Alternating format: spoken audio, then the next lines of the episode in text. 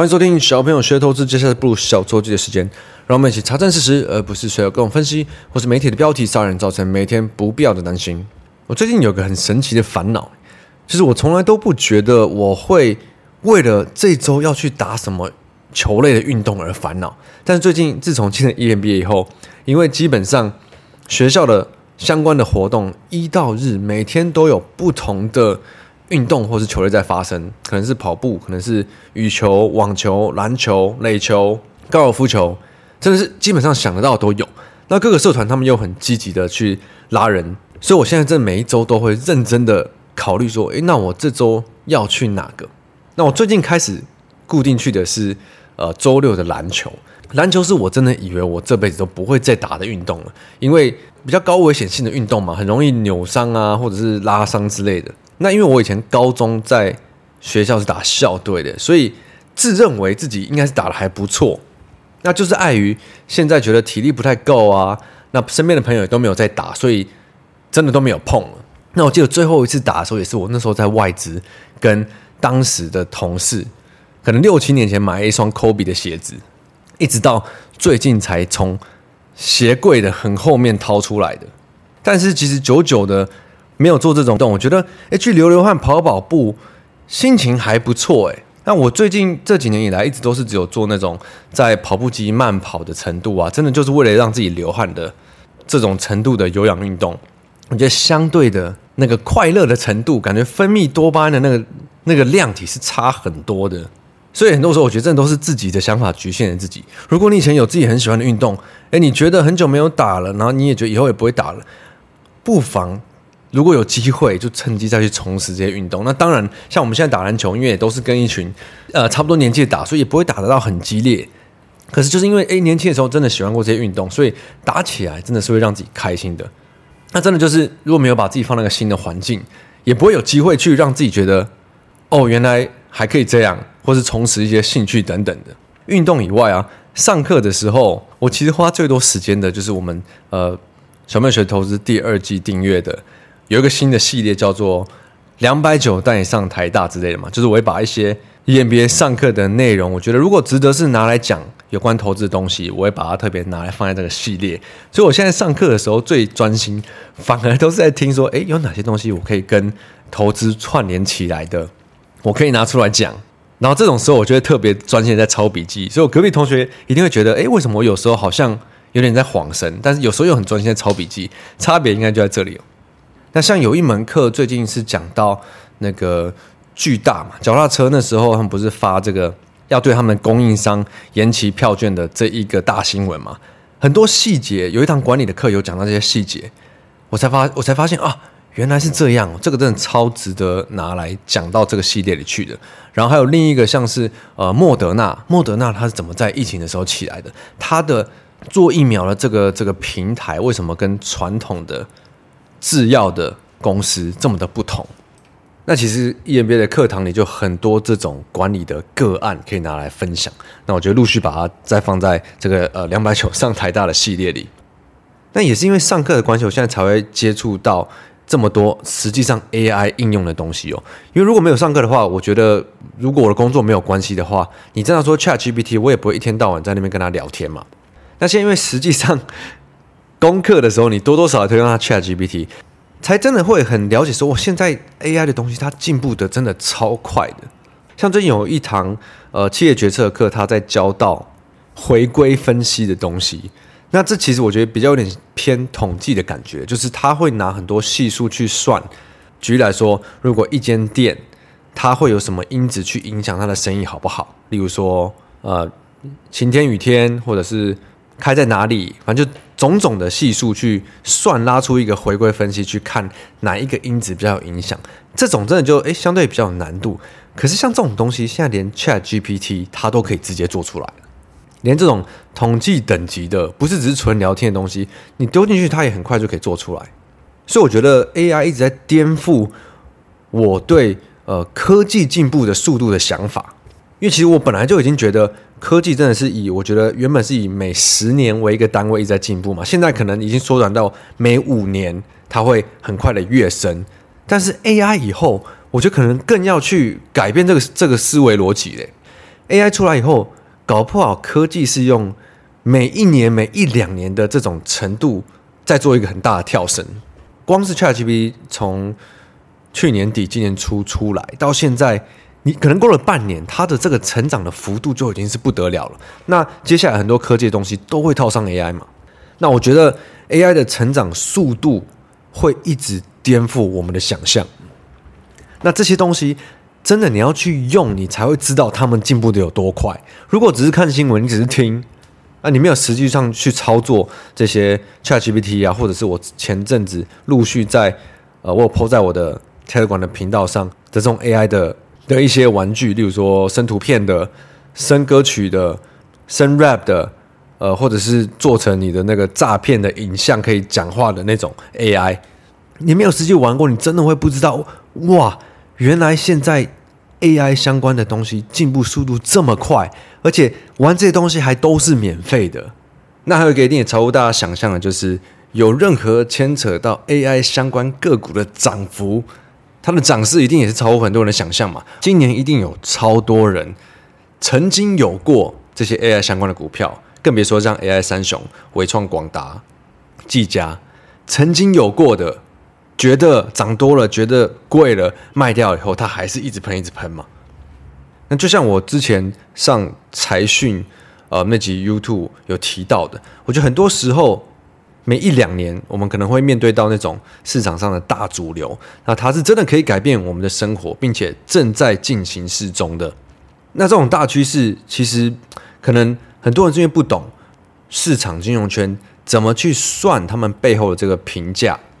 所以很容易都会觉得很贵的嘛。如果你一直在用过去的获利来看他们，你会觉得他们很贵。可是因为市场用的是未来。可能是明年，可能是后年，再加上本一笔的调升，所以它这个呃，如果它真的变成市场上的主流，金流、成值这些又灌进来以后，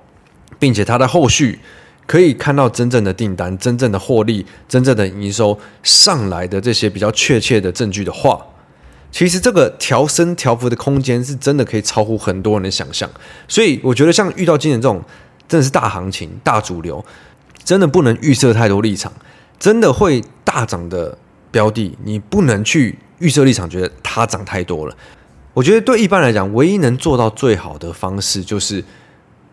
你给自己设定一个策略。如果你觉得它是一个比较大的主流，那你的成本建立又漂亮的话，你就要抓一个呃比较让你抱得住的策略，例如说某一条线，或者是某一个指标，那并且。在这个过程中，你不要去理它太多。我觉得这个真的是唯一可以抱住大波段的做法。对一般人来说啦，那如果你一直看，因为涨得多的东西，它的震荡就会大，它盘中可能会出现很剧烈的振幅，这种很容易你就被洗出去，被被打出去了嘛。那尤其是这种大趋势它在发生的时候，常常很多时候它是开盘直接跳高，直接就开个三五趴上去。所以如果你是频繁交易的人，你很容易会买不回来。那如果你的买回来的成本买得高的话，你一震荡，你马上就套牢，你马上会被洗出去。所以在这种很强势的多头行情，如果你是纪律不够好的频繁的交易者，很容易遇到的一个恶性循环就是，你追回来刚好遇到震荡，然后你又停损；啊，你可能追回来的时候又刚好遇到震荡，你又停损。那只要获利没有拉开，你其实持有的抱有的，你就会很容易遇到套牢，很容易很容易就不舒服，那就会进入这恶性循环。那反而是。傻傻的一直抱着这种主流趋势的的做法，那个绩效才是最可观的哦。但其实你每一次回来看有主流发生的时候，其实都是一样的状况。那这真的值得每一次发生都每一次每一次都要提醒大家哦。好，那我们看一下这周呃市场的大事吧。我一直以为 CPI 这件事情已经不是大事了，可是显然对市场来讲还是。我记得我前呃一两周有提到。去年 CPI 美国 CPI 是从七月开始及六七月开始跳升的嘛，所以如果今年的 CPI 你要年增率还是很高的话，那真的不得了。所以现在开始你看，呃，CPI 开始明显的降下来，也是合情合理的吧？那但是因为市场现在还在担心哦，如果你的通膨怎么样啊，升息就会怎么样啊？但显然的市场已经不在意这件事情了嘛，尤其是。记得呃，应该前两周吧，我记得那时候在说，殖利率又倒钩了，倒挂还是什么？我只记得倒挂金钩。然后市场根本没有人在讲，因为市场是涨的，涨的时候你就不需要讲鬼故事。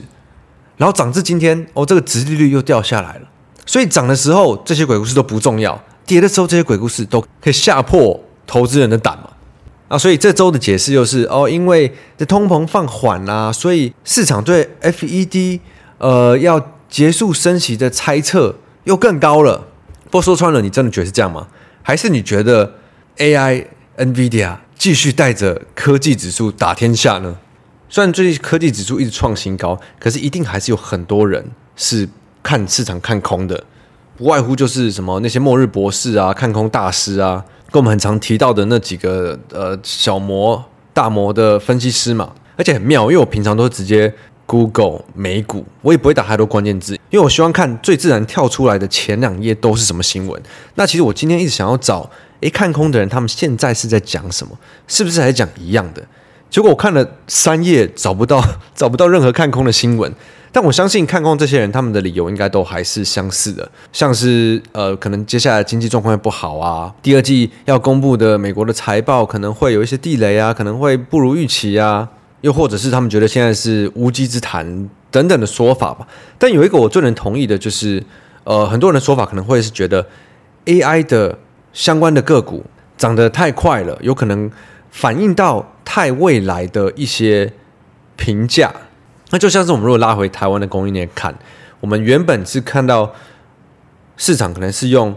明年的数字，举例来说好了，如果是市场看呃纬创明年赚六块八块，它给个十八倍，那可能就是个一百出头的价钱。可是当市场一再上涨，那像我们最近 Podcast 第一季复刻版讲到第一集的目标价嘛。目标价他们是要竞争的，他一定就要调的比另一家高嘛。如果有一家已经给了明年六块或者八块的十八倍，那他唯一能做的就是把明年的 EPS 的预估再往上调一点，或者是明年给的每一笔再往上调一点。那更狠的是，有些分析师他可能会用到二零二五年的预估。对，二零二五年的预估，其实真的老实说了，你要估得准，基本上是不可能的嘛。但在市场很激情、很高昂的上涨过程中，没有人会特别去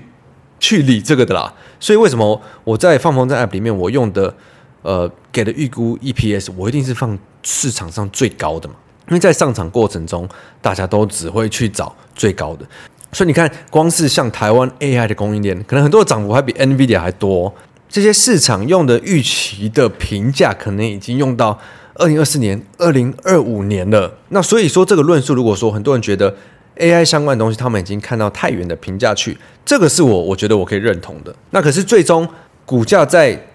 短期内可以跑到哪？我觉得还是要看金流了，因为毕竟金流反映的是人们现阶段的情绪嘛。人们现阶段的情绪是不不理智的，那尤其市场里的钱很多根本也不知道我们呃法人圈。市场派会去看的这种用哪一年呢、用明年后年用多少倍的评价去估的这种算法，其实很多人也不会这样看嘛。所以结论就是，我也很希望这些东西可以一直上涨，上涨到永远啊。但是越上涨，警戒心就会拉得越高嘛。可是永远你都不会知道它有可能跑到哪里去，所以只能看到什么做什么。你先决定自己想要的周期。设好一个策略以后，就去执行，遵守它。我觉得，如果要试着抱比较一个波段的人，你反而不要去看盘中的那些细节、那些振幅，那样反而是会让你抱不住的最主要的一个原因嘛。好，再一个我想特别提一下，就是油价的部分哦。那油全球油价的部分，基本上如果没有特别的呃供需的介入的话，它是在反映一个全球的景气的的。状况的供需嘛，就像现在中国的市场，呃，一直没有办法有效的复苏、有效的变好。那有可能是因为现在它被全球打压、全球公敌嘛，也有可能是他们自己政府在乱搞。那也有可能两个都是。所以只要中国这种大市场它需求是比较疲乏的时候，油价通常就会比较软弱。但最近的涨幅我觉得很值得注意，一度又从六十几、六十几块涨到七十六七块嘛。那前阵子我们看到各个。券商在调降油价的这种目标价等等的，多多少少都会影响一些油价的价格嘛。但最近因为沙特阿拉伯真的看不过去这个油价的问题，他们直接跳出来说他们要对外再额外减产一百万桶每天，那有可能到八月，也可能会延长。所以这是原本 OPEC 它就有一个减产协议之外，阿拉伯、沙特阿拉伯又额外减少的原油的数量嘛，所以最近的油价的涨幅是是很大的。难怪这些分析师永远都预测不准，因为他们只能看着价钱、看着涨幅去做决定。可是他们还是不是庄家？怎么斗得赢庄家呢？那因为原油是很多呃原物料的上游，就是例如说我们景气循环啊、纺织啊这些等塑胶啊等等上游都是用到原油。那像我就会去观察，哎，这些呃原油的上游的价格有没有开始涨价？如果也有开始涨价的话，就代表需求有一些回来，因为有人买它才会涨价嘛，不可能没有人买的时候在里面涨价，除非是像原油这样，呃，庄家跑出来。说我要直接减产，价格才会上来。但如果是在产业端的上游，应该都还是供需的部分为主。那其实我也一直很在意这波景气循环的产业什么时候才会开始比较明显的复苏？不然我们从第二季到现在都还是只有 AI 相关的东西在好，其他你看不管是传产的啊，或者是电子的到手机、PC，任何景气相关的产业。就算是伺服器非 AI 的传统伺服器，今年也是看衰退两成嘛。那就是因为景气循环的产业都一直回不来，所以才会有大家还是很担心经济会衰退这个说法。像是这，我们也可以从大力光的法说看出手机产业的趋势嘛。那原本其实很多人都是在预估大力光应该不会讲的太差，尤其是呃手机这一块烂这么久了，可能是最坏已已到啦。那接下来 iPhone 十五又可能要开始出货了，那或许就是一种最坏已过的这种这种故事，就像是呃，我们第一月、二月就开始在讲那个记忆体有可能最坏已过嘛。可是以经验看起来，一定很明显，最坏已过的这种故事的股票其实非常难玩，因为很难确认最坏是不是已过。有可能你觉得最坏已过了，后来它要更坏了嘛？像记忆体一月的时候就是这样子嘛，而且它的股价会很不干脆。不像你看主流的 AI，它就是很好，大家都觉得它很好，它就很干脆。那像大立光这个法说前，很多人觉得，诶，他有可能最坏已过了，所以就去玩他的法说。结果，诶，恩平老实树讲话总是这么诚恳，这次法说讲出来了，又是有点不如预期。那他也提到，手机客户对市场的展望普遍都蛮悲观的，没有一家乐观。就算是要发表新机的客户也不乐观，再加上大家。期待的 iPhone 十五的出货可能又会延期，所以基本上法说的内容是蛮不如预期的。所以你看，马上就反映在隔天的股价。但我觉得这可以看出来，市场上大家都在期待这些景气循环的东西会不会开始在最坏的时候了？会不会可以开始变好？如果可以转好的话，就代表整个景气可能可以开始回升，可能可以看到一个循环的低点。但是显然的，我们目前在各种呃产业端或者是原料端、公司端的法说听到的，好像都还是不太明确。那所以经济接下来会不好的这一个说法，会延续的可能性就非常的大。那么下周几件大事的话，就包括这大家都在讲的嘛，AMD 的苏妈来台湾，他可能会建很多台湾公司。啊，如果真的点名到哪家公司，大家就期待会不会跟之前黄仁勋黄大哥来的时候一样一样的那种感觉嘛？然后下周还有台积电的法说，台积电的法说讲的东西就比较不一定是景气循环的，因为它是可能就会讲到 AI 啊、先进制程啊，就是就可能我觉得比较不会被跟景景气循环的这一挂挂钩在一起了。但台积法说永远都是一个台股的一大指标，他讲完接下来要怎么走，会是大家最注意的嘛？最近我一直被小编追着跑，要经营自己的 FB 的粉丝页。那因为人数少，看起来真的很像诈骗。虽然我觉得大家应该都要有分别诈骗的能力。如果要加叫你加入任何的群组，要叫你给钱，要跟你要任何东西的，那就一定是诈骗。但像我的粉丝页，我只是在 po 东西，我还有那个久等的抽书的活动，我也没有跟你索取任何的呃钱或者是任何的东西，也没有加叫你加入任何的群组，那这个就绝对不是诈骗。就算人数多一点，看起来才不会像诈骗。那就麻烦再大家再去帮我 FB 新的粉丝页按一下赞，追踪一下，帮助我脱离看起来像诈骗的人数。那就祝大家周末愉快，Happy Weekend！我是布鲁，我们下周见，拜拜。